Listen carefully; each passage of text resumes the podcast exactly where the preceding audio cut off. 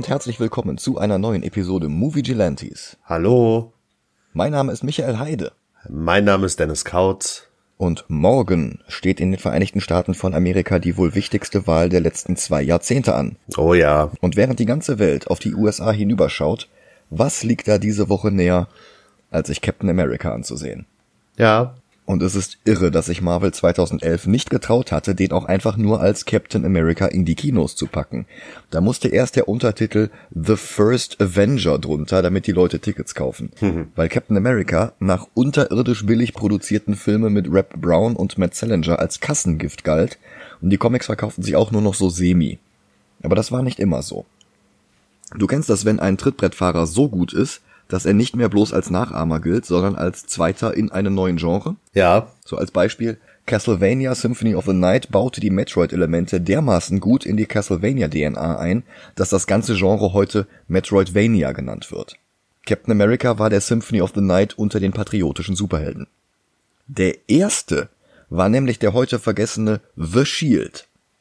1940, ein ganzes Jahr vor Steve Rogers, kam der bei MLJ Magazines heraus, in Heft 1 der Anthologie Pep Comics. Hat wir noch Peps? Pep Comics war ähnlich bunt gemischt wie Timelys gemischte Wundertüte mit dem Namen Marvel Comics und bereits Heft 22 führte die Figur ein, nach der sich MLJ fünf Jahre später umbenannte, Archie Andrews. oh Gott. Der Verlag MLJ heißt seit 1946 Archie Comics. Vor Archie war der größte Charakter bei MLJ The Shield. Und sag mir mal, ob dir das hier bekannt vorkommt. Blaue Maske, blau-rot-weißes Kostüm, weiße Sterne auf der blauen Brust, rot-weiße Streifen auf dem Torso, bekam seine Superkräfte durch eine Kombination aus Chemikalien und Strahlung, ein Nazi-Spion tötet den Erfinder der Chemikalien, außerdem hat The Shield einen Sidekick, den jugendlichen Dusty im blau-roten Kostüm. Und damit will ich jetzt trotzdem nicht sagen, dass Captain America ein simples Plagiat war. Das Golden Age der Superheldencomics war in der Hinsicht noch völlig, völlig anders gestrickt. Damals gaben Verlage ihren Autoren explizit den Auftrag, eine Erfolgsformel der Konkurrenz zu kopieren und so abzuändern, dass die Kopie auf eigenen Beinen stand. Manchmal wurden sogar die eigenen Helden derartig nachgeahmt. Martin Goodman, damals Publisher von Timely Comics, hatte zum Beispiel 1939 Erfolg mit Marvel Comics 1, insbesondere mit der Hauptfigur The Human Torch, einem von einem Professor Horton entwickelten Androiden, der in Flammen aufgehen und fliegen konnte und den wir gleich noch im Film kurz sehen werden. Also gab Martin Goodman dem jungen Cartoonisten Joe Simon den Auftrag, einen zweiten Human Torch zu erschaffen, und heraus kam The Fiery Mask. Im Laufe des Jahres 1940 arbeitete Simon dann an unterschiedlichen Figuren für Daring Mystery Comics und wurde auch häufiger Zeichner Jack Kirby zugeteilt. Die beiden hatten vorher schon an Blue Bolt für Novelty Press zusammengearbeitet und waren gute Freunde. Beide waren Anfang Mitte 20, beide waren die Söhne von Schneidern und Kirby war davon beeindruckt, dass Joe Simon ständig Anzüge trug.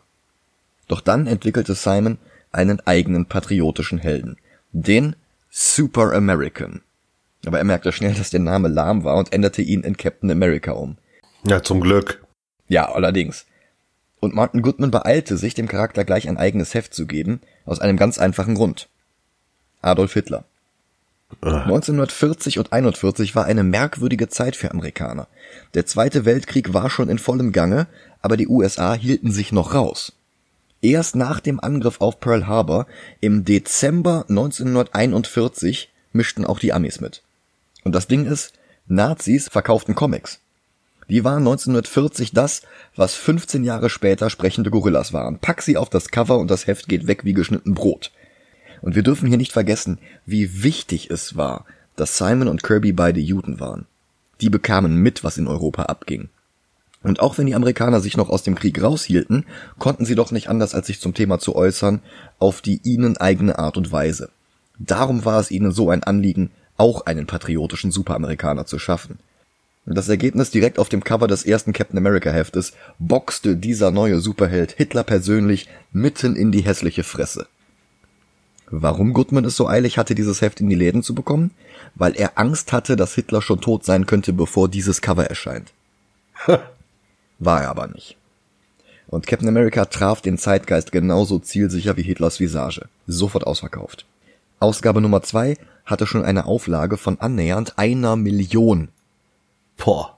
Und die darauffolgenden Hefte haben mehr Ausgaben verkauft als Time Magazine. Unzählige Nachahmer folgten. Und MLJ beschwerten sich tatsächlich bei Timely, aber nicht, weil Captain America das Design von The Shield geklaut hatte, sondern weil sein Schild es getan hat. Und das Bizarre ist, The Shield, der Charakter von MLJ, der hatte gar keinen Schild. Aber der hatte halt ein Emblem auf dem Oberkörper, das exakt dieselbe Form hatte wie der dreieckige Schild, den Captain America in seinem ersten Heft trug. Oh.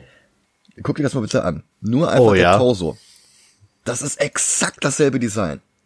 Ja. Die Lösung? Ab Heft 2 war der Schild vom Captain dann kreisrund. Und damit noch viel ikonischer und eleganter als zuvor. In Heft 3 gab es dann eine Prosa-Backup-Story vom Cousin von Martin Goodmans Frau, Stanley Lieber, heute besser bekannt als Stan Lee. Das war seine erste veröffentlichte Story überhaupt und Stan kam da auf die Idee, dass der Captain seinen kreisrunden Schild wie eine Frisbee-Scheibe werfen könnte. Und spätestens jetzt war Steve Rogers eigenständig genug. Ein paar Monate später verließen Simon und Kirby dann Timely Comics, weil sie von Goodman nur 160 Dollar pro Woche bekamen, zusammengerechnet für beide wohlgemerkt, und das bei den Auflagen. Boah. Sie wechselten zu National, dem heutigen DC Comics, und dann wurden beide eingezogen und Kirby konnte endlich an der Front gegen Nazis kämpfen, was er auch tat. Für den Rest seines Lebens erzählte er bei jeder Gelegenheit und auf jeder Party davon, wie er im Krieg Nazis tötete. Captain America erholte sich nie ganz vom Weggang Simons und Kirbys. Andere Autoren und Zeichner schleppten ihn zwar noch bis nach Kriegsende eine ganze Zeit durch, und dann verschwand er in der Versenkung, tauchte wieder auf, floppte wieder, verschwand wieder, bis Stan Lee ihn in Avengers 4 aus dem ewigen Eis der Arktis auftaute und seinem neuen Team beiseite stellte. Die waren nach dem Weggang des Hulks in Heft 2 unterbesetzt und der Captain kam da gerade recht. Und der Zeichner der Avengers damals, niemand anderes als Jack Kirby. Und spätestens jetzt, lange nachdem andere Golden Age Superpatrioten in Vergessenheit geraten waren, Figuren wie The Shield, Captain Freedom, aber auch Fighting American, den Simon und Kirby nach dem Krieg erschaffen hatten, jetzt war Captain America der größte patriotische Superheld Amerikas und würde es bis heute bleiben. Nur um die Frage vorwegzunehmen, ob sich Stan Lee seinen Cameo in diesem Film verdient hat, ja, hat er. Joe Simon hätte ich auch gerne gesehen, aber der war da schon gesundheitlich nicht mehr in der Lage zu. Der bekam den Film vorab zu sehen, soll ihn auch gemocht haben, verstarb dann einige Monate später im Alter von 98 Jahren. Okay. Die ist ja leider schon 1994 von uns gegangen. Ja. Ja, und dann wurde Captain America wieder langsam unbeliebt. Da war zum einen das Image Amerikas, das spätestens nach dem Vietnamkrieg arg ins Bröckeln gekommen war. Da war zum anderen aber auch, überschattet von den sehr viel erfolgreicheren X-Men und Spider-Man, war Cap halt einfach nicht mehr cool.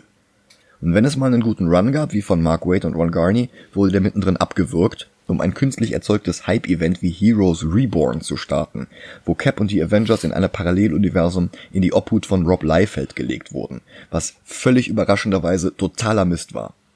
Ich erinnere an das Bild mit Captain Americas 18 Metern Brustumfang. Ah, das, ja. Das.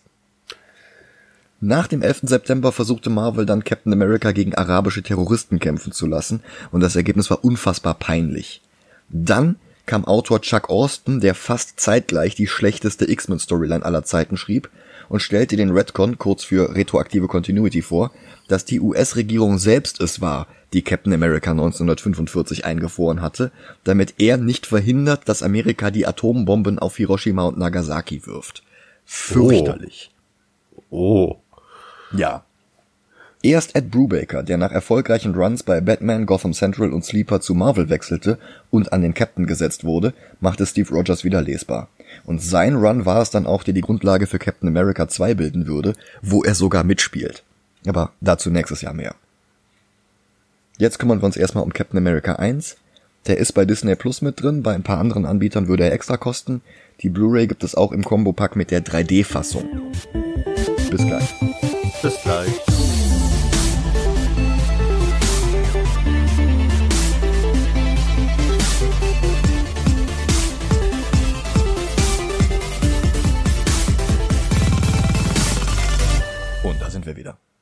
Hi.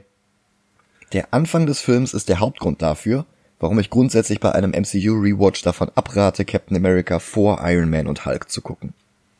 Der Film beginnt nämlich nach dem allerletzten Paramount-Logo vor einem Marvel-Film, bevor Disney den kompletten Marvel-Konzern kaufte, Der Film beginnt nämlich in der Gegenwart, mit Shield-Agenten in der Arktis, darunter auch der uns durch die anderen Filme mittlerweile wohlbekannte Agent Phil Coulson. Im ewigen Eis wurde ein gewaltiges Flugzeug gefunden und darin ist Captain Americas Schild. Da setzt jetzt der Flashback ein, der den Großteil des Films einnimmt. Tönsberg, Norwegen, März 1942. Wohlgemerkt drei Monate nach Pearl Harbor. Im Gegensatz zum Erscheinen des ersten Captain America Comics haben die USA zu diesem Zeitpunkt bereits in den Zweiten Weltkrieg eingegriffen. Und das kleine Städtchen Tönsberg haben wir schon mal gesehen im Prolog von Thor. Und werden wir noch mal sehen. Ja, ja. Bei Thor war es das Jahr 965 und Odin half ein paar Wikingern im Kampf gegen die Frostriesen. Beinahe tausend Jahre später wird das Städtchen erneut belagert, aber diesmal nicht von den Bewohnern Jotunheims, es ist schlimmer, fucking Nazis. Der von David Bradley gespielte Wächter des Turms im Zentrum der Stadt ist nervös. Bradley kennt man als Hausmeister aus Harry Potter, als nuschelnden Farmer aus Hot als Walder Frey aus Game of Thrones und in Guillermo del Toros The Strain war er auch. Genau. BBC nutzt ihn gerne als Ersatz für William Hartnell, den verstorbenen Schauspieler des ersten Doktor. Die geistigen Vorgänger der AfD zerstören nicht nur die Tür des Turms, sondern die halbe Wand gleich mit. Und die Kulissen erinnern mich ein bisschen an den letzten Film von Regisseur Joe Johnston, den wir gesehen haben, an den Rocketeer. Genauer gesagt an das Set des Films im Film, den Neville Sinclair da dreht, dieses Ritterburg. Ach so, ich dachte, du sagst jetzt Hellboy, weil das schon so ein bisschen an den Anfang von Hellboy erinnert. Ja, auch ein bisschen, wobei das da natürlich so eine totale Ruine ist. Ja, natürlich. Nee, ich meine halt echt diese Ritterburg, wenn auch natürlich mit sehr viel mehr Budget. Aber wo Rocketeer bloß 40 Millionen gekostet hat, waren das bei Captain America ganze 140 Millionen. Das sollte dann auch weniger billig aussehen. Zumal das bei Rocketeer ja auch ein billiges Filmset im Jahr 1938 darstellen sollte. Apropos Rocketeer, der war ja ein Wunschfilm von unserem Supporter der fast ersten Stunde, Johannes Fries, und der hat jetzt selbst einen Podcast, in dem er mit einem Freund über die gegenseitigen Lieblingsmusikalben Goldene Gurken, Frittierte Wale und mehr spricht. Alben, die sie schlecht finden, werden unterhaltsam verrissen, bei den Alben, die sie gut finden, sind ein paar Geheimtipps bei. Sechs aus dem Glas, ich verlinke das auch noch in den Show Notes, hört es euch ruhig mal an. Werbung, Ende. David Bradley bekommt jedenfalls Besuch. Nicht nur von irgendwelchen Nazis, sondern gleich von deren Elitetruppe Hydra. In den Comics älter als die Nazis, aber auch das macht sie nicht zu weniger ehrlosen Bastarden. Und hier sind sie einfach Hitlers Wissenschaftsdivision. Allen voran Johann Schmidt, gespielt von Hugo Weaving. Agent Smith aus der Matrix, Elrond aus dem Herrn der Ringe, der Guy Fawkes Maskenfan aus V for Vendetta. Megatron. Schmidt redet nicht lange um den heißen Brei. Er will etwas Bestimmtes. Den Tesseract. Ein Juwel aus Odins Schatzkammer, wie er sagt, und das Sagenbuch, das Dr. Selvig in Tor durchgeblättert hatte, zeigte ihn sogar mit dem Ding. Der Tesseract ist das Gegenstück zum Cosmic Cube aus den Comics. Grenzenlose Macht, in einem handlichen Gegenstand, nicht größer als ein Rubik-Zauberwürfel. In den Comics kann man damit die Realität ändern und zum Beispiel Tote erwecken oder Captain America zu einem Hydra-Schläfer machen. Hier ist es einfach nur ein mächtiges Artefakt. Wir haben den Würfel bereits gesehen in der Post-Credit-Szene in Thor. In einem geschnitzten Relief, das Yggdrasil, die Weltenesche darstellt, und auch die hatte Brana bereits in Thor eingeführt, entdeckt Schmidt ein Geheimfach hinter der Midgard-Schlange Jörmungand und in dem Fach ist blaues Licht. Und was macht es? Es leuchtet blau. Schmidts Anmerkung, der Führer würde in der Wüste nach nutzlosem Schnickschnack graben lassen, könnte bedeuten, dass Captain America in derselben Welt spielt wie Jäger des verlorenen Schatzes, bei dem Regisseur Joe Johnston ja an den Effekten gearbeitet hatte. Vielleicht wollen sie aber auch nur, dass wir daran denken. Hm, netter Gedanke. Ja, ne? Denn so wie Johnston schon bei The Rocketeer versucht hatte, das Feeling von Indiana Jones zu klonen, so versucht er das auch hier. Nicht erfolglos, wenn ich das anmerken darf. Ich glaube, The Rocketeer war überhaupt erst der Grund, warum er für Captain America angeheuert wurde, denn seine Arbeit an Jumanji, Hidalgo oder Jurassic Park 3 würde es nicht gewesen sein. Schmidt nimmt den Tesseract an sich und erschießt Bradley. Es wird nicht das letzte Castmitglied aus Game of Thrones sein, das uns in diesem Film über den Weg läuft, und auch nicht das letzte Castmitglied aus Doctor Who. Blut spritzt auf das Hydra-Logo an Schmidts Revers, vor allem auf den toten Schädel, der jetzt rot im Licht blitzt. Subtil. Fast so subtil wie die Haut, die an Schmidts Ohren merkwürdig zusammengetackert aussieht. Noch jemand sieht merkwürdig aus, am anderen Ende der Welt, in New York City. Hier versucht nämlich gerade der sehr schmächtige Steve Rogers der Armee beizutreten, um an der Front mitzukämpfen. Und er wird schon wieder ausgemustert, weil sein Körper einfach nicht für den Krieg gemacht ist. Ich finde das so krass, wenn du dir einfach mal Chris Evans anguckst zu der Zeit, mhm. beziehungsweise später im Film, und dann so wie Steve aussieht am Anfang, das ist also Respekt für die Effekte. Ja. Das, das war die Effektfirma Lola VFX. Und das ist der Anfang von Marvels Zusammenarbeit mit dieser Firma. Ja. Tatsächlich haben sie alle Szenen mit dem dünnen Steve bis zu viermal gedreht. Einmal mit Chris Evans, während alle anderen auf Apfelkisten oder sowas standen, um größer zu wirken. Oder mit Markierungen, damit Evans den anderen auf den Scheitel statt in die Augen und sie ihm auf das Kinn sehen konnten, damit nach Hinzufügen der Computereffekte die Sichtlinien wieder stimmen. Dann haben sie es einmal gedreht mit dem Körperdouble Leander Dini, der später im Film auch noch als Barkeeper auftaucht. Und Dini ist tatsächlich so spindeldürr. Ein drittes Mal mit Evans vor einem Greenscreen und einmal komplett ohne Evans, nur mit den anderen Leuten im Bild. Und dann wurde hinterher alles von Lola zusammengefügt. Unglaublich. Ja. Die hatten 2006 Patrick Stewart und Ian McKellen in X-Men 3 digital verjüngt, was einfach furchtbar aussah. Schon 2008 haben sie dann Brad Pitt und Kate Blanchett in The Curious Case of Benjamin Button so gut bearbeitet, dass sie dafür einen Oscar bekamen. Und hier ist es nochmal glaubwürdiger. Ja. Nicht perfekt, gerade auf HD-Fernsehen ist es ein kleines bisschen zu sauber, aber es reißt einen nicht aus dem Film und das ist echt eine unglaubliche Leistung. Ja. Ich meine, überleg mal, was äh, Herr der Ringe viele Jahre vorher schon gemacht hat mit diesem äh, Hobbit im Vergleich zu anderen Menschen, ne? Das war ja schon geil. Ja, stimmt. Moment, Moment, Entschuldigung. Das die Visual Effects, äh, Effect Society, ne? Mhm. Weißt du, was die für Filme gemacht haben? Der Herr der Ringe, die zwei Türme, der Herr der Ringe, die Rückkehr des Ach, Königs. Echt? Nur, da, ja, nur damit wir mal zurück zu Herr der Ringe gehen. Lustig. Aber Chris Evans, der den Film hier gerade mal ein Jahr nach Scott Pilgrim und The Losers drehte, darf man dabei auch nicht unerwähnt lassen. Man kauft ihm den strahlenden Helden in der zweiten Filmhälfte sowieso ab, aber auch den schmalen Steve hier. Mit mehr Zivilcourage als Muskeln im Leib ist absolut glaubwürdig. Und es ja. ist genau der Kontrast, der so beeindruckend ist. Ich kann echt nicht genug lobende Worte über diesen Schauspieler verlieren. Channing Tatum, der im Casting wohl auch recht weit kam, den könnte ja. ich mir in diesen frühen Szenen überhaupt nicht vorstellen. Nee, die Registerkarte, die der Amtsarzt als 4F abstempelt, hat gleich zwei Easter Eggs auf einmal. Zum einen sehen wir in der oberen Ecke Steves Geburtsdatum, den 4. Juli 1918. Natürlich. Das ist in den Comics auch so, allerdings ist es dort der 4. Juli 1920 und es stammt aus dem Comic The Adventures of Captain America Sentinel of Liberty, eine Nacherzählung von Caps Origin von 1991 und die ist offiziell nicht Kanon, weil sie in einigen Punkten von der offiziellen Marvel Continuity abwich. Das zweite Easter Egg ist die Form des 4F-Stempels. Also 4F ist tatsächlich der Untauglichkeitsgrad, mit dem potenzielle Rekruten im Zweiten Weltkrieg ausgemustert wurden. Das passierte zum Beispiel Orson Welles, Frank Sinatra und Mickey Rooney. Und ich weiß nicht, wie der Stempel tatsächlich damals aussah. Ob es überhaupt einen 4F-Stempel gab oder ob das damals per Schreibmaschine eingetragen wurde. Aber die hier benutzte 4 hat ausschließlich rechte Winkel und zusammen mit dem F sieht das halt aus wie ein halbes Hakenkreuz. Finde ich zumindest. Vor allem durch den Kamerawinkel, wo das Ganze um 45 Grad gedreht ist. Und weil die Szene direkt in eine Hakenkreuzfahne überblendet, die in den Nachrichten gezeigt wird, die Steve im Kino verfolgt. Ein Olaf im Publikum ist von den Meldungen genervt und fordert lautstark, sie sollen endlich den Cartoon zeigen.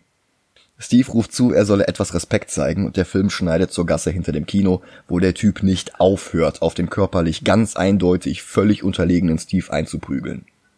Der hebt einen runden Mülltonnendeckel als provisorischen Schild hoch, nettes Detail, und er steht vor allem immer wieder auf. Und ganz außer Atem sagt er, I can do this all day. Der Beginn eines Leitmotivs, das sich durch die kommenden Filme zieht. Erst als Steve zwischen den Mülltonnen liegt, kommt Hilfe. In Form von James Buchanan Barnes, kurz Bucky. Steves bester Freund aus Kindheitstagen, gespielt von Sebastian Stan, der eigentlich für die Rolle von Steve vorgesprochen hatte. Bucky in den Comics war bei seinem ersten Auftritt 16. Das war der jugendliche Sidekick, weil seit Robin alle einen jugendlichen Sidekick hatten. Human Torch hatte Toro, Green Arrow hatte Speedy, Sandman hatte Sandy den Golden Boy, Captain Marvel hatte Captain Marvel Jr. und The Shield hatte Dusty. Wie eingangs erwähnt, im Golden Age wurde alles, was Erfolg hatte, immer weiter kopiert. Das gehörte damals einfach zum guten Ton. Und die Versuche, die Sidekick-Jungs visuell zu diversifizieren, gerieten teilweise ziemlich haarsträubend. Zum Beispiel bei Spirits Minstrel-Karikatur Ebony White oder bei Vigilantes Stuff the Chinatown Kid, der nach seinem Tod einfach durch seinen Bruder Victor the Chinatown Kid ersetzt wurde. wow. Ja. Buckys Geschichte in den Comics war eine Achterbahnfahrt, aber dazu später mehr. Hier im Film geht Bucky mit Steve zu Howard Starks Stark Expo. Ein Plot, den Iron Man 2 ja schon eingeführt hatte, als Tony Jahrzehnte später versucht, diese Expos wieder aufleben zu lassen.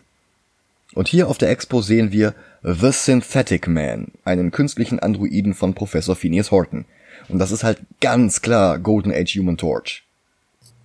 Bucky hat den beiden übrigens Dates organisiert. Bonnie und Conny. die Namen fallen nicht im Film und die heißen im Nachspann so Bonnie und Conny. Besser als Honey und Nanny. Es ist so absolut dieselbe Energy. Conny übrigens gespielt von Jenna Coleman, die ein Jahr später Clara Oswald, Companion von Peter Capaldis Doctor Who spielen würde. Letzten Endes hängen Bonnie und Conny an Buckys Armen und Steve schleicht einsam ein paar Schritte hinterher. Die Expo führt auch Howard Stark selbst ein und das ist mit Dominic Cooper nach Iron Man 1 und 2 schon der dritte Schauspieler für diese Rolle. Cooper hatte eigentlich für die Rolle von Fandral in Thor vorgesprochen, als Howard ist aber absolut großartig. Jahre ja. später würde er Jesse Custer in der TV-Serie basierend auf den Vertigo Comics Preacher spielen und in ähm, Agent Carter ist er natürlich auch. Gute Serie. Kann, also ich fand Agent Carter verdammt gut. Ist von denselben Autoren wie dieser Film hier. Ja, aber ich fand es schade, dass die abgesetzt wurde. Vor ja. allem, weil die hatten ja, ähm, wie heißt es jetzt, ähm, nicht Crossover mit Agents of Shield, aber mhm. es gibt eine Folge, die die kam fast parallel raus äh, von beiden Serien. Da verschließen die bei äh, Agent Carter irgendein Item mhm. und in der Folge Agents of Shield greifen die darauf zurück. Ah, schön. Also die haben sich so ein bisschen ein paar Sachen so in die Hand geworfen, hin und wieder Nett. mal. Howard präsentiert den Prototypen eines fliegenden Autos. Die Technologie hält nur ein paar Sekunden, ist aber beeindruckend. In Agents of Shield, weil wir gerade davon gesprochen haben, sollte Agent Coulson später selbst ein fliegendes Auto haben, genannt Lola. Ob das nach der Special Effects Firma hier benannt ist, die Steve verdünnisiert hat, kann ich nicht sagen. Apropos verdünnisiert, Steve ist nicht mehr da. Bucky findet ihn beim Recruitment Center der Expo. Steve will noch einen Anlauf starten, genommen zu werden. Warum? Weil er nicht glaubt, das Recht zu haben, weniger zu leisten als die Soldaten, die ihr Leben an der Front lassen. Bucky sagt Steve, Don't do anything stupid until I get back. Und Steve antwortet, How can I? You're taking all the stupid with you. Ein Dialog, der acht Jahre später für Endgame zitiert wird von denselben Drehbuchautoren. Nur, dass die Rollen da anders verteilt sind. Und nein, das beweist nicht, dass Marvel 20 Filme im Voraus geplant hat, nur dass sie ein Gefühl dafür haben, was sie 20 Filme später nochmal aufgreifen und was nicht. Was auch sehr lobenswert ist. Ja. Was Steve nicht mitbekommen hat, er wurde belauscht von Dr. Abraham Erskine. Der hieß bei seinem ersten Auftritt in Captain America Comics 1 doch Professor Josef Reinstein, Josef mit PH. Ein jüdischer Wissenschaftler mit Schnurrbart und Wuschelkopf, der nach Amerika flieht, um dort die Forschung voranzutreiben, namens Reinstein. Das war Marvel irgendwann dann doch zu plump und sie enthüllten, dass Josef mit PH Reinstein nur ein Deckname war und der Mann eigentlich Abraham Erskine hieß. Wobei die Initialen AE halt immer noch eine Anspielung sind. Lustig übrigens, nach Erskines Tod übernahm sein Nachfolger Dr. Wilfried Nagel auch den Decknamen. Er nannte sich dann allerdings Josef mit F. Reinstein. Ganz recht, der Chemiker war pH-neutral. Mann. okay. Puh. Ich habe mich sehr gefreut, als ich diese Zeile geschrieben habe. Ja, glaube ich. Erskine wird hier gespielt von Stanley Tucci, einem der beliebtesten Schauspieler in Hollywood, der irgendwie nie über Nebenrollen hinausgekommen ist. Der wird uns auch noch in Road to Perdition und Kingsman 3 wieder begegnen. Erskine stellt Steve jedenfalls bei seinem nächsten Versuch zur Rede und spricht ihn auf die Falschangaben an, die eine Straftat darstellen, wie ein subtil im Hintergrund platziertes Schild uns die ganze Szene über auch deutlich macht. Aber Erskine ist beeindruckt. Er will wissen, warum Steve Nazis töten will. Und er gibt die richtige Antwort. I don't wanna kill anyone, but I don't like bullies. I don't care where they're from. Und das ist der Moment, in dem sich zeigt, dass Marvel seine Charaktere versteht. Versteht DC seine Charaktere und das, was sie motiviert, einfach überhaupt nicht und beweisen sie das in Film für Film immer und immer wieder aufs Neue? Maybe. Erskine lädt Steve zu einem besonderen Projekt ein. Projekt Rebirth. Auf der anderen Seite des Atlantiks startet Schmidt jetzt ebenfalls ein besonderes Projekt. Sein Wissenschaftler ist Dr. Arnim Sola, ein klassischer Captain America Gegner, erfunden von Jack Kirby, als er in den 70ern nochmal an Captain America zurückkehrte. Dass der Schweizer im Zweiten Weltkrieg für die Nazis arbeitete, war also da schon ein Redcon, der nur in Flashbacks gezeigt wurde. Bei seinem ersten Auftritt war er schon ein Bewusstsein in einem grotesken Roboterkörper mit einem großen Monitor auf dem Bauch, auf dem sein Gesicht zu sehen ist. So ein bisschen der Vorläufer von Krang aus den Turtles. Ich musste gerade an was anderes denken. Woran? An die Teletubbies.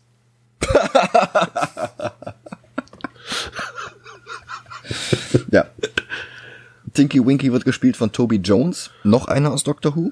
Da war er der Dreamlord. Wir hatten ihn schon als Taschendieb bei Tim und Struppi. Und in Atomic Blonde werden wir ihn auch noch sehen. Und als wir Sola hier das erste Mal sehen, sehen wir ihn durch eine Kamera hindurch auf einem Monitor. Eine Anspielung auf seinen Look in den Comics und nicht der Beweis, dass Marvel hier schon geplant hatte, wie er in Captain America 2 aussehen wird. Sei nicht immer so absurd, Internet.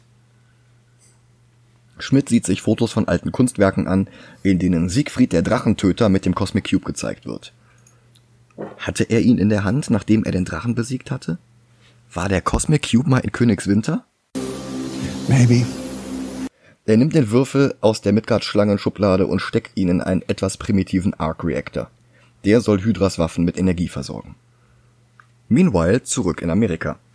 Steve hat seine Grundausbildung in Camp Lehigh begonnen. Camp Lehigh taucht in drei verschiedenen Marvel-Filmen auf und in den Comics und ist in drei verschiedenen Bundesstaaten. Hier treffen wir auf Colonel Phillips, auf den Rekruten Gilmore Hodge.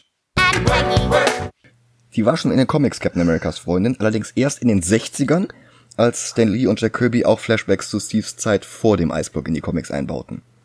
Comic Peggy ist eine blonde Amerikanerin, die während des Zweiten Weltkriegs in Frankreich an der Seite der Resistance kämpfte und dort auf Steve traf. Sie ist jetzt kürzlich in der Gegenwart aufgetaucht, verjüngt, rothaarig und mit Nasenpiercing. Ich habe das schon länger nicht mehr weitergelesen, aber ich glaube, eine Erklärung dafür gab's immer noch nicht. Film Peggy ist allerdings ein absoluter Glücksgriff.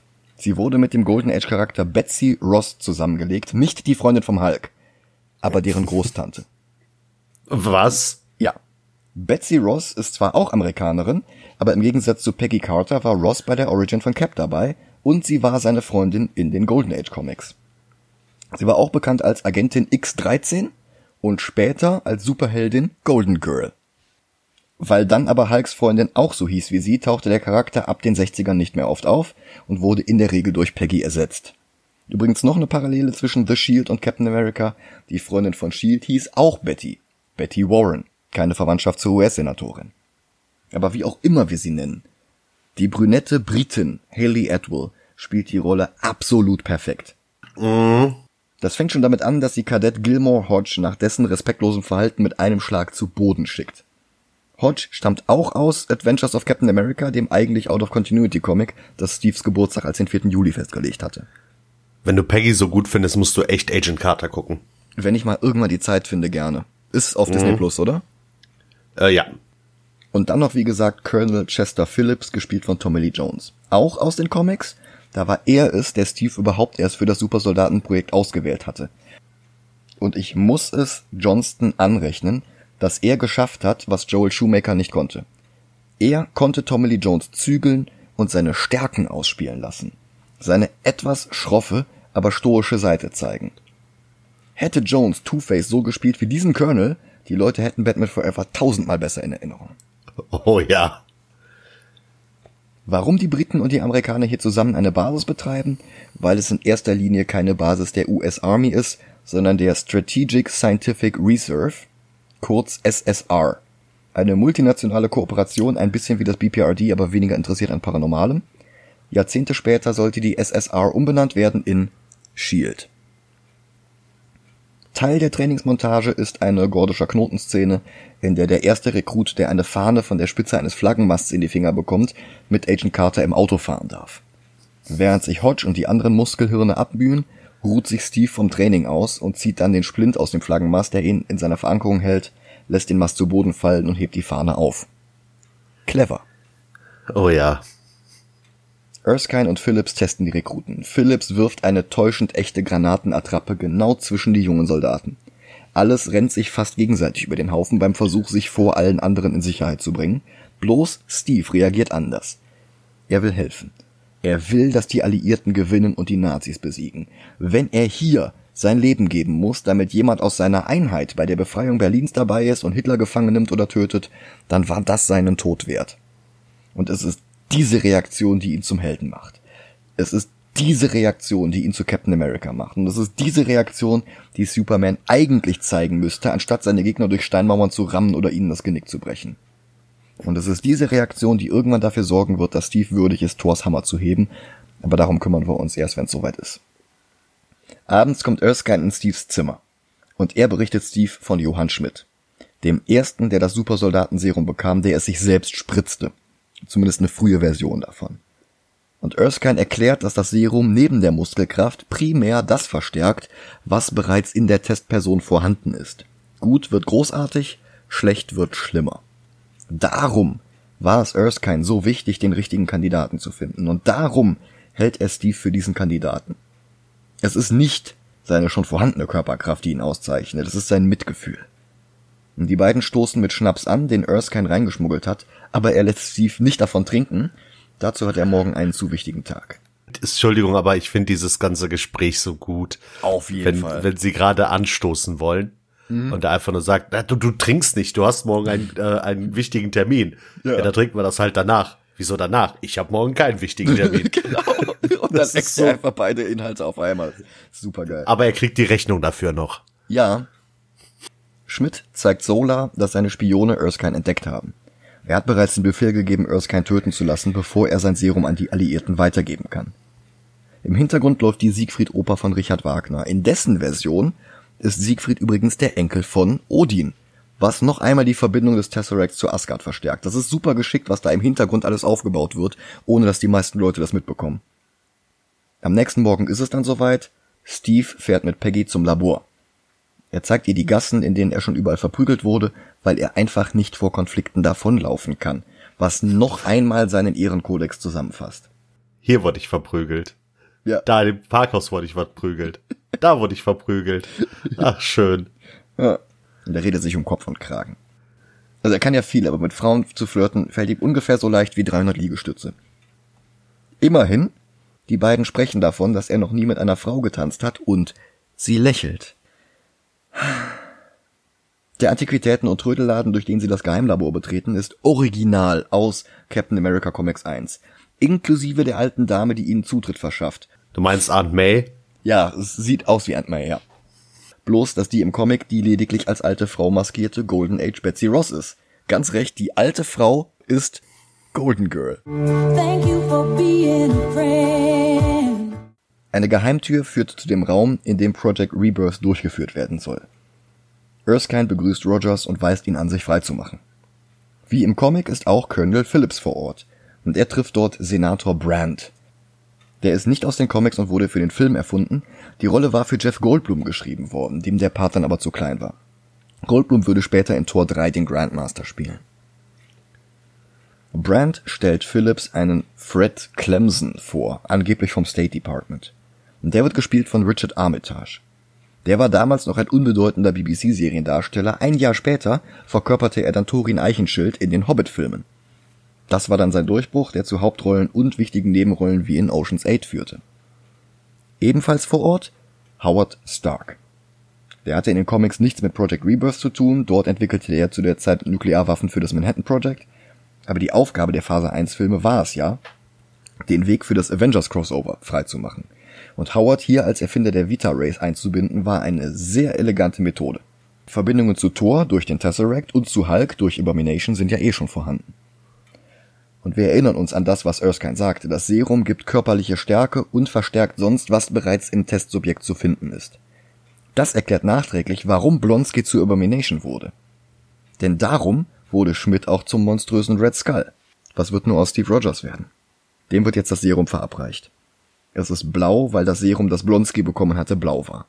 Seine Augen öffnen sich ruckartig, weil Banners Augen sich bei seinem Experiment so ruckartig öffnen. Wie gesagt, Marvel ist sehr gut darin, solche Echos einzustreuen, damit der Eindruck erweckt wird, es sei von Anfang an so geplant worden. Dann schließt sich der Bestrahlungstank und Steve wird den Vita Rays ausgesetzt und er schreit vor Schmerzen auf. Erskine will das Experiment stoppen, aber Steve ruft aus dem Inneren des Tanks, sie sollen weitermachen. Und sie bestrahlen ihn, bis die Maschine nicht mehr kann. Der Tank öffnet sich mit dem Captain America Theme von Komponist Alan Silvestri. Das moppern ja immer alle. Das Marvel Cinematic Universe hätte keine eindrucksvollen Filmscores. Und ich habe da schon bei Iron Man 1 widersprochen und hier widerspreche ich noch viel, viel heftiger. Ja. Alan Silvestri hat schon viele Ohrwurm-Themes komponiert. Zurück in die Zukunft, Predator, Der Tod steht dir gut.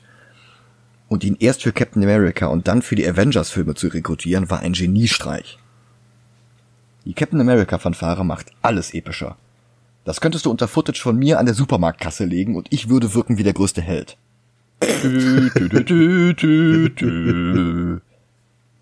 Dieses Theme hier zum ohnehin sehr beeindruckenden Oberkörper von Chris Evans, vor allem im Kontrast zu dem schmalen Leandardini.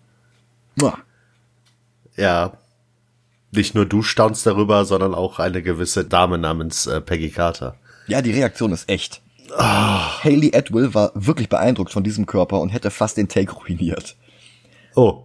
Aber dieses kurze improvisierte Berühren von Evans Brustmuskeln, wie um zu überprüfen, ob das auch kein Plastik ist, das macht die ganze Szene so authentisch. Aber Fred Clemson hat genug gesehen. Er zündet eine Bombe im Zuschauerraum, stiehlt eine Fiole mit Serum und erschießt Erskine. Der deutet sterbend noch einmal auf Steve Rogers Herz. Das ist es, was ihn zum Helden macht. Das braucht er gar nicht mehr aussprechen. Nicht das Serum, nicht die Vitastrahlen. Bist du dir sicher? Wie bin ich mir sicher? Ja, vielleicht wollte er auch einfach nur den Brustmuskel spüren.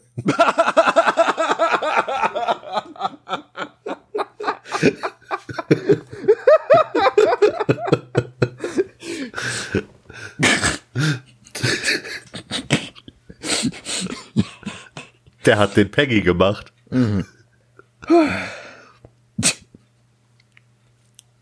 Peggy verfolgt ihn, aber Clemson klaut sich ein Taxi und fährt davon. Macht nichts, Steve ist zur Stelle. Er läuft mit einem atemberaubenden Tempo hinter Clemson her und springt auf das Dach des gelben Wagens. Clemson verursacht einen Crash, bei dem die Taxitür abfällt und Steve hebt sie auf, um sich vor Clemsons Pistole zu schützen. Und dieser Stern auf der Taxitür ist perfekt. Ja. Clemson nimmt sich ein kleines Kind als Geisel und wirft es ins Wasser. Aber das Kind kann schwimmen und Steve muss den Jungen nicht retten. Er Das ist Clemson- so gut. Ja. Das ist so gut. Man erwartet normalerweise, okay, springt jetzt hinterher, rettet das Kind und dann schwimmt das Kind da unten. Ich kann schwimmen. Schnapp ihn dir. Ja, das, ah, das ist so gut. Ja. Clemson läuft jetzt zu einem Hydra-U-Boot. Steve springt ins Wasser, zerschlägt das Fenster des Bootes und zerrt Clemson an Land. Die Fiole mit dem Serum zerbricht. Sie können es nicht replizieren. Es wird mehrere Versuche geben, unter anderem in Incredible Hulk, aber naja, das war's. Clemson sagt das Hydra-Motto auf Cut one head off and two shall take its place. Dann zerbeißt er die Cyanidkapsel, die er in einem falschen Zahn versteckt hatte und stirbt. Dieser Clemson ist eine Figur aus den Comics und bis auf die Verfolgungsjagd war die Szene dort sehr ähnlich. Allerdings war er in den Comics nicht Hydra, die gab es damals noch gar nicht, sondern Gestapo. Sein richtiger Name ist Heinz Kruger. Und der sieht wirklich ganz genauso aus wie Armitage. In Deutschland macht ein Nazi-Erbsenzähler jetzt den Fehler, Schmidt Red Skull zu nennen. Der reagiert ruhig, aber bedrohlich wie ein Tiger. Und führt den Typen zusammen mit ein paar weiteren, die bei Hydra nach dem Rechten sehen sollen, in seine Waffenkammer. Er erschießt sie alle mit einer Tesseract-Kanone und enthüllt, dass er vorhat, alle Hauptstädte seiner Feinde zu vernichten. Und Berlin ist auch auf der Karte. Und hier gibt es jetzt den großen Bruch von der Vorlage. Zwar war Comic Skull genauso machthungrig und plante langfristig Hitler zu ersetzen, aber Captain America kämpfte primär gegen die echten Nazis, nicht gegen Hydra. Erst nach Hitlers Tod wurde Schmidt zum obersten Nazi und da war Cap schon im Eis. Der Film ist aber so davon fasziniert, Schmidt als Anti-Captain America aufzubauen, analog zu Ironmonger, Abomination, Whiplash und Loki, dass Hydra jetzt für den Rest des Films die Nazis ersetzt. Schmidt sagt, Hydra kann unter Hitlers Schatten nicht mehr weiter wachsen und Sola sieht, dass er keine andere Wahl hat und erwidert Schmidts Hell Hydra Gruß. Ärgerlich nur, dass durch diese Entscheidung das Rocketeer of the Lost Ark Feeling in der zweiten Hälfte etwas flöten geht. Das wirkt jetzt alles eher wie Sky Captain America oder so. Rogers, Colonel Phillips und Senator Brand sind sich uneins, wie es weitergehen soll. Steve will am liebsten sofort mit Peggy nach Deutschland aufbrechen und Red Skull angreifen. Phillips will ihn nach New Mexico schicken, damit die Forscher der SSR eine Möglichkeit haben, Steves Blut zu analysieren, um vielleicht doch noch weitere Supersoldaten zu erschaffen. Aber der Senator setzt sich durch. Steve Rogers und sein Einsatz gegen Kruger ist durch alle Medien gegangen und hat zu Rekordzahlen bei den Rekrutierungsbüros gesorgt. Da muss Amerika ansetzen. Rogers soll inspirieren. Und er tritt jetzt auf Bühnen auf, um Kriegsanleihen anzupreisen. Und der Schild, den sie ihm hier geben, damit er dahinter die Notizen mit seinem Text verstecken kann, das ist original der Schild von seinem ersten Comic, der, gegen den MLJ Einspruch erhoben hatte, weil er wie der Torso von The Shield aussah. Und seien wir ehrlich, das tut er immer noch. Aber Marvel und Archie Comics haben sich mittlerweile geeinigt. The Star Spangled Man, die Big Band Nummer mit dem Frauenchor, ist ein fantastisches Stück Musik. Ein Ohrwurm, der perfekt zur Show passt und der wirklich genau so klingt wie aus den 40ern. Das Lied ist übrigens nicht von Silvestri, sondern von Alan Menken. Der hatte seinen Durchbruch mit dem Musical Little Shop of Horrors, ist heute aber besser bekannt für seine Soundtracks für Ariel die Meerjungfrau, Schöne und das Biest, Aladdin und andere Disney-Filme. Für den Live-Action-Ariel-Film schreibt er die Musik zusammen mit Lin-Manuel Miranda, der mit Menkens Nichte zusammen in die Schule gegangen war. Und du sagst, Marvel plant nichts im Voraus.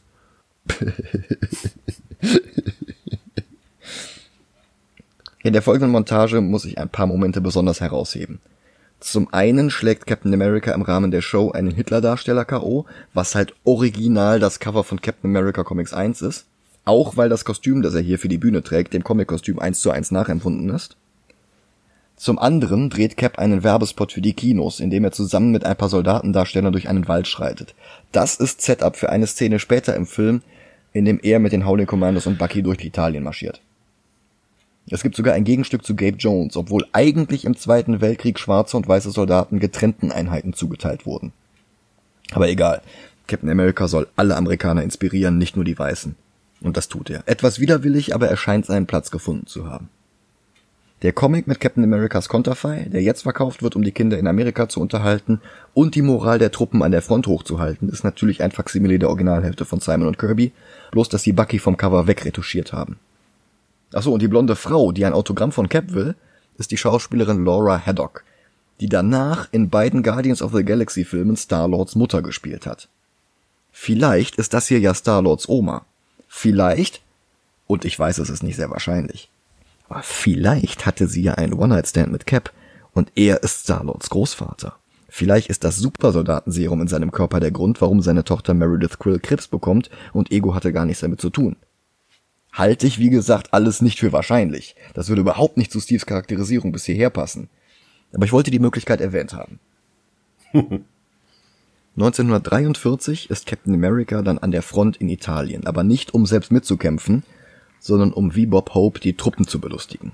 Und das klappt nicht so gut wie die Auftritte in den Staaten. Die Soldaten sind müde, frustriert und sie nehmen ihn nicht ernst. Sie wollen lieber mehr von den Tänzerinnen mit den blauen Helmen, auf die jeweils U, S oder A gedruckt wurde. Brillantes Setup, dieses Detail. Steve ist am Boden. So wollte er sein Leben nicht verschwenden. Er zeichnet sich selbst als einradfahrendes, jonglierendes Clownsäffchen eine Anspielung auf die Zeichenkünste von Steve Rogers, der innerhalb des Marvel-Universums später seine eigenen Comics zeichnen würde. Und diese Skizze hier von dem Affen, die wird später noch in Civil War zu sehen sein, eingerahmt auf Steves Schreibtisch. Immerhin, in Europa trifft er wieder auf Peggy. Die spielt auf seine Bob Hope-Karriere an, indem sie ihn sarkastisch America's New Hope nennt. Clever. Und Peggy redet ihm ins Gewissen. Phillips und Brands zwei Optionen, Laborratte oder Tanzäffchen, sind gar nicht wirklich Steves einzige Option. Sie berichtet ihm von der 107. Einheit, von denen ein großer Teil vor Azzano von den Nazis gefangen genommen wurde. Moment, die 107. Einheit? Ist das nicht die, in der Bucky ist? Maybe.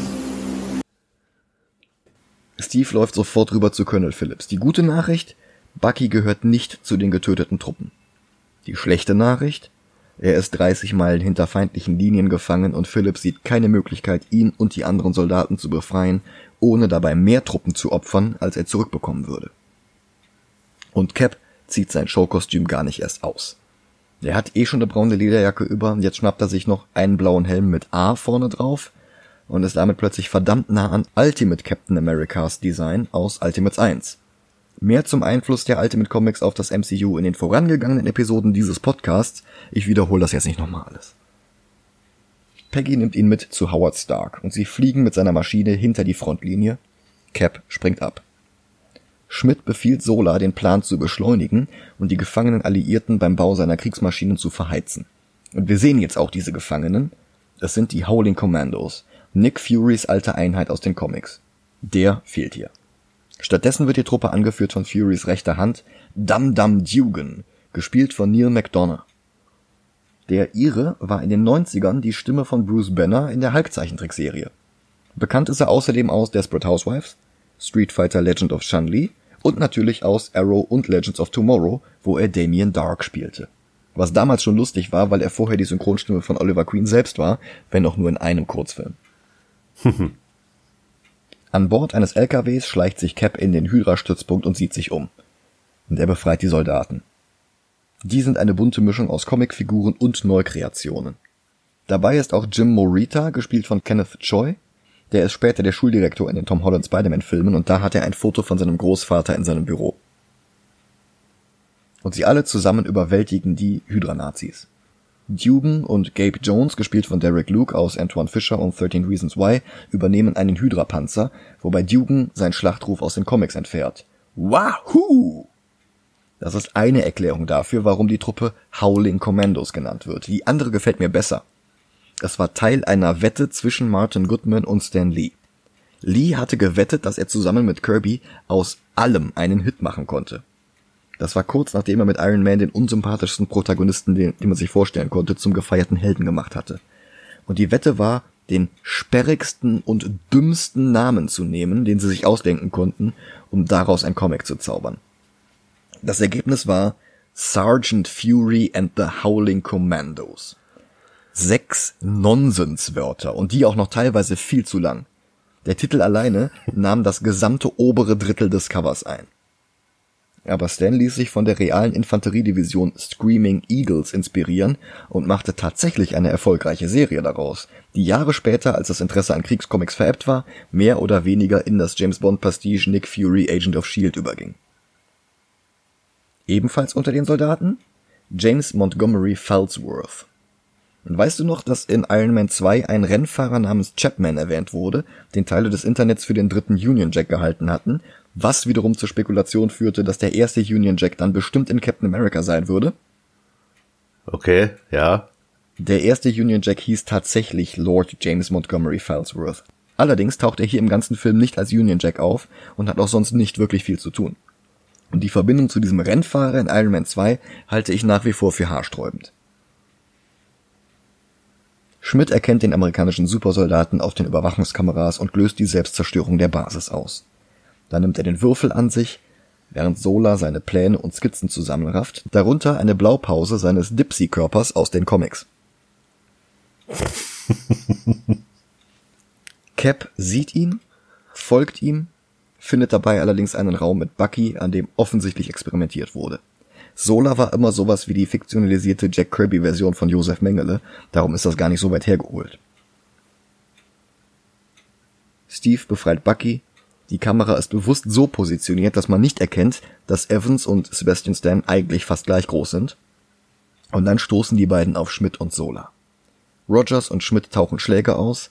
Und dabei sieht Steve, wie stark sein böses Spiegelbild körperlich ist. Der haut einmal mit der Faust gegen den Schild und verbiegt den. Dann nimmt der seine Schmidtmaske ab und wir sehen darunter einen roten Schädel. Lola hat übrigens auch hier nachgeholfen, das ist nicht ausschließlich Make-up. Und Schmidt war übrigens gar nicht der erste Red Skull in den Comics. Sein Vorgänger George Maxson hatte sein Debüt bereits in Caps allerersten Comicheft. Das war ein amerikanischer Nazi-Kollaborateur mit roter Skelettmaske, der direkt in seinem ersten Auftritt stirbt. Zwei Hefte später kehrt er von den Toten zurück, stirbt am Ende der Story aber schon wieder. Ja, nice. Und Heft 7 hatte dann das Debüt von Johann Schmidt. Maxon ist bis auf ein Flashback nie mehr in Continuity zurückgekehrt. Die Nazis fliehen mit einem Fahrstuhl zu einem Fluggerät, aber da passt nur Red Skull rein, Sola muss den Wagen nehmen.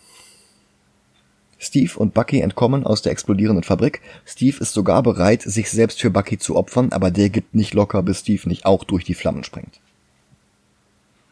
Phillips gibt gerade ein Telegramm an Senator Brand auf, um Captain Americas Tod weiterzuleiten, als plötzlich Unruhe aufkommt. Cap und die befreiten Soldaten marschieren zurück zum Camp und das ist genau das Gegenstück zu dem Film, den Cap früher gedreht hatte. Und ein paar Hydra-Waffen haben sie auch dabei.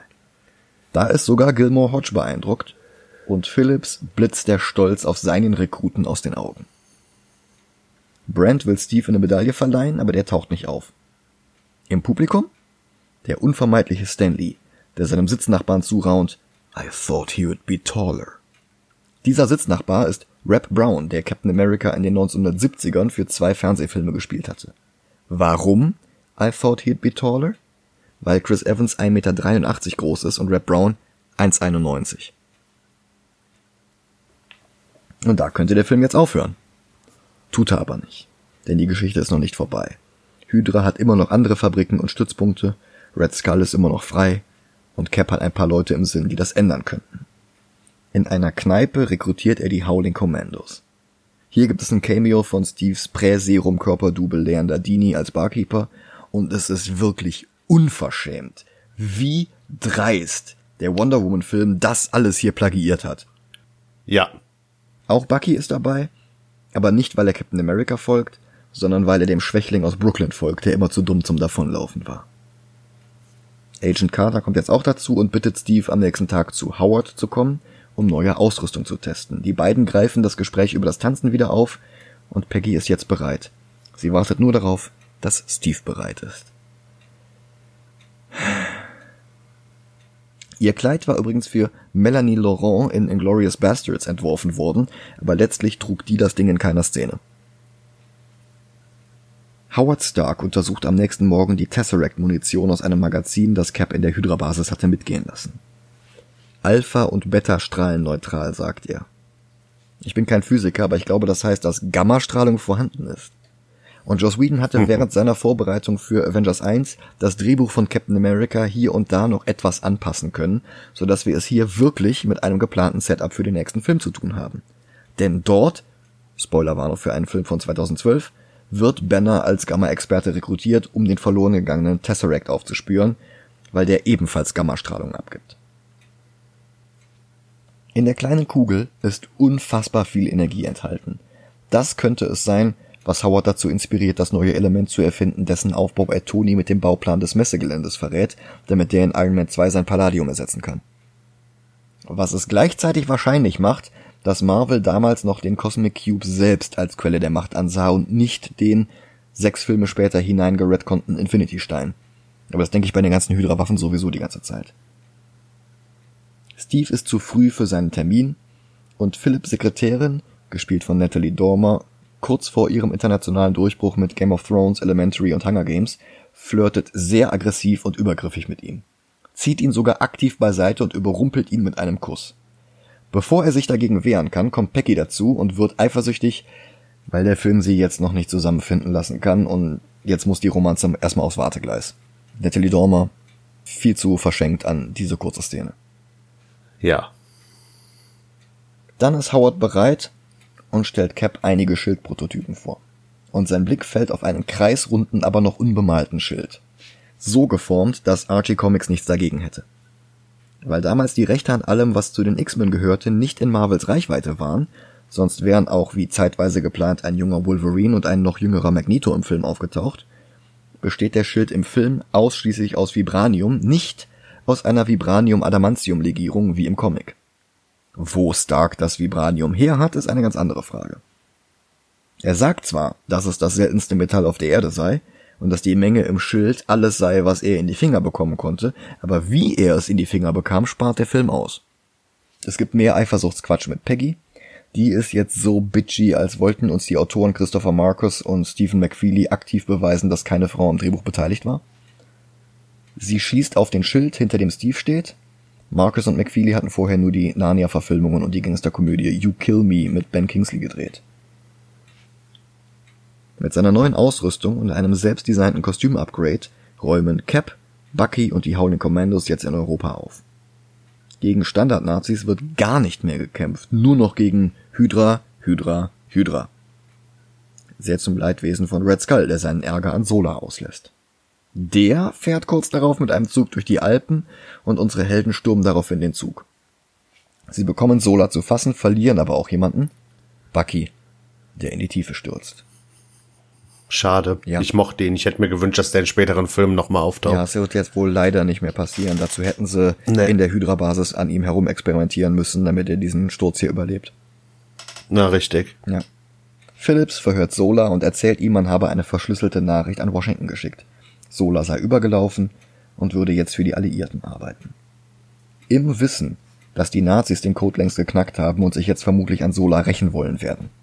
Daraufhin verrät ihm Sola tatsächlich den Plan, mit einem Tesseract-Bomber die gesamte Ostküste Nordamerikas auszulöschen. Steve will die letzte noch nicht eroberte Hydra-Basis stürmen und den Bomber am Abheben hindern. Auf dem Weg dahin wird sein Motorrad von Hydra-Bikern angegriffen, aber sein mit Gadgets gespicktes Supermotorrad wird mit ihnen fertig. Einer von den anderen Soldaten heißt übrigens Wilhelm. Cap schießt, prügelt und sprengt sich den Weg frei. Er wirft jetzt auch sein Schild. Für die Dreharbeiten haben sie mehrere Schilde benutzt, manche waren aus Metall, andere aus Gummi und manchmal gab es gar keinen und der Schild wurde später mit dem Computer hineingefotoshoppt. Die Hydranten sind aber zu viele und überwältigen ihn. Sie bringen ihn zum Skull, der ihn verprügelt, und Cap antwortet gelassen, I can do this all day. Setup, Payoff. Wunderbar. Da hätten sie es bei belassen können und alles wäre perfekt gewesen. Dass Marcus und McFeely in späteren Filmen aber nochmal drauf eingehen, ist das Sahnehäubchen. Das war übrigens alles nur ein Trick. Die Howling-Kommandos stürmen jetzt die Basis und ich frage mich, was Cap mit diesem Manöver jetzt genau gewonnen hat. Warum ist er vorher über die andere Seite rein? Ja, gut, gute Frage. Ich meine, vielleicht war das so irgendwie abgetimt, dass sie gesagt haben, okay, einer muss jetzt ganz schnell dahin, bevor der startet. Und deswegen ist Cap vorausgegangen und hat an der Tür geklopft. Hm. Aber sonst, keine Ahnung. Naja. Auch Colonel Phillips greift jetzt ins Geschehen ein und sein Auftritt könnte nicht cooler sein. Einer von den Hydra-Autos fängt wieder an mit Cut off one head and two more shell, aber Phillips erschießt ihn lässig mit einer Shotgun und sagt dann nur, let's go find two more. Der Skull betritt das Cockpit des Superbombers und schiebt den Tesseract in die dafür vorgesehene Vorrichtung. Er startet die Maschine, Cap kommt nicht hinterher, aber Phillips und Carter haben mittlerweile Red Skulls Superlimousine gegrand Theft Autot und fahren ihn näher an das Flugzeug. Kann das sein, dass sie sich das Auto aus ähm, League of Extraordinary Gentlemen geklaut haben? Nein? Aus Men in Black. Oh, Tommy Lee Jones drückt auf einen roten Knopf mit der Aufschrift K wie Agent K. Und das Cabrio geht in den Turbo Boost. ja gut.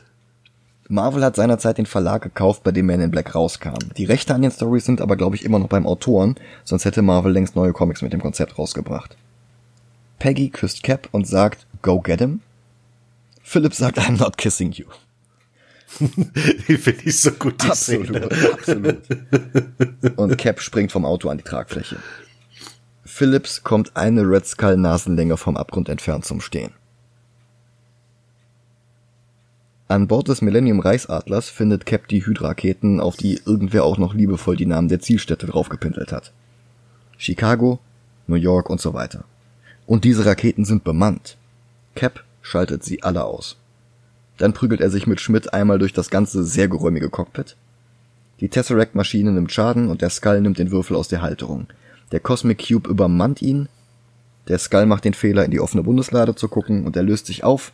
Ein Energiestrahl schießt von der Erde weg. Ich hatte das schon bei Iron Man 2 gesagt, aber auch wenn die meisten MCU-Schurken nicht mehr wiedergekommen sind, so hat Marvel doch drauf geachtet, dass sie theoretisch wiederkehren könnten. Ja. Und Cap sieht, dass er den Bomber nicht landen kann. Er kann ihn vom Kurs abbringen und in der Arktis Launchpad McCracken, aber das würde er wahrscheinlich nicht überleben. Er funkt noch einmal Peggy an und bittet, dass sie den gemeinsamen Tanz verschieben. und dann knallt er ins ewige Eis. Das Kriegsende müssen die Howling Commandos bereits ohne ihren Captain feiern. Immerhin, Stark findet den Cube, der bei dem ganzen Wirrwarr aus dem Cockpit herausgeschmolzen ist, damit er in Captain Marvel 50 Jahre später wieder wichtig werden kann. Noch später kommt Cap wieder zu sich.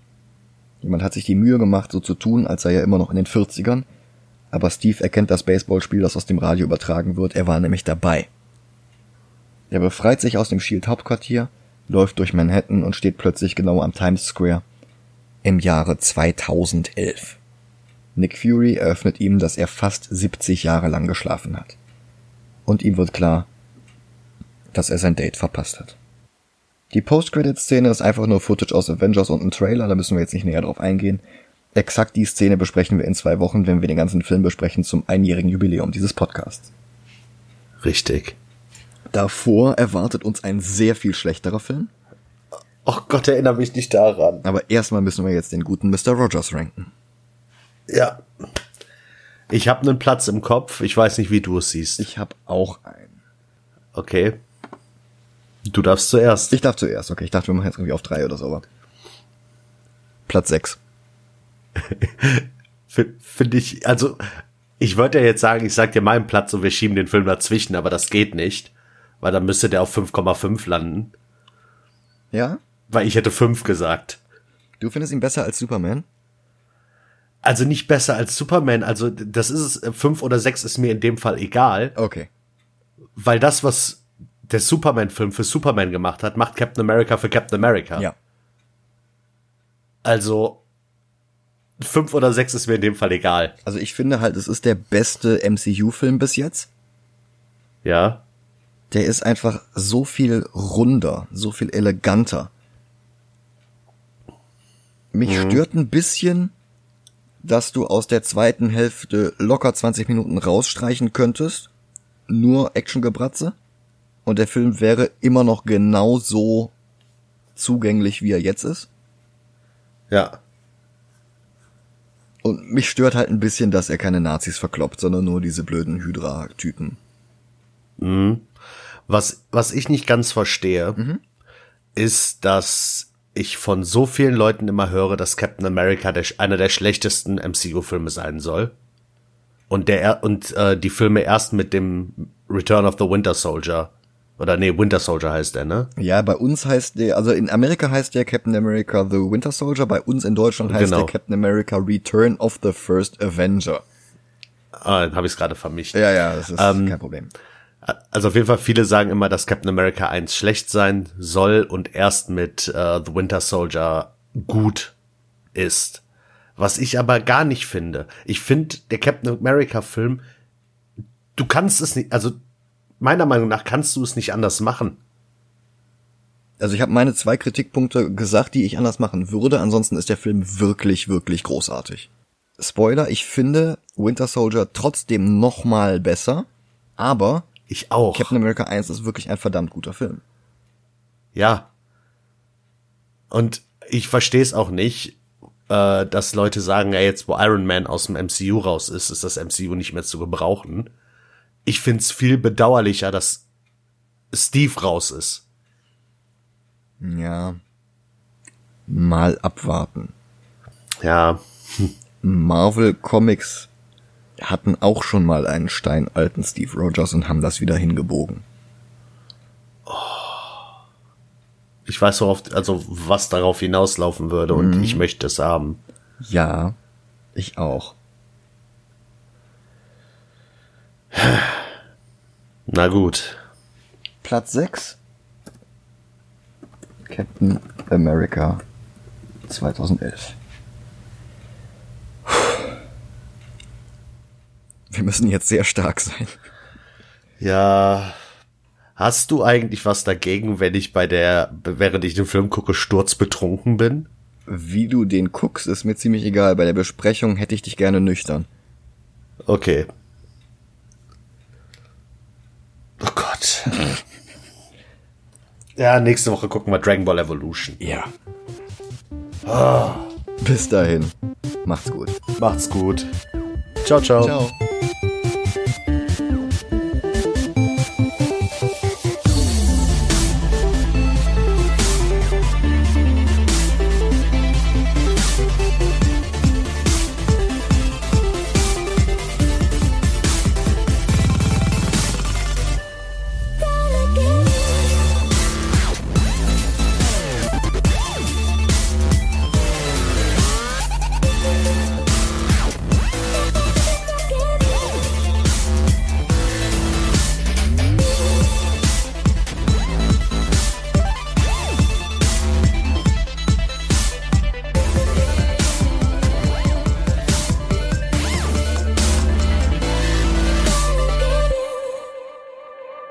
Dieses kurze, improvisierte Berühren von Evans Brustmurkeln, wie um zu...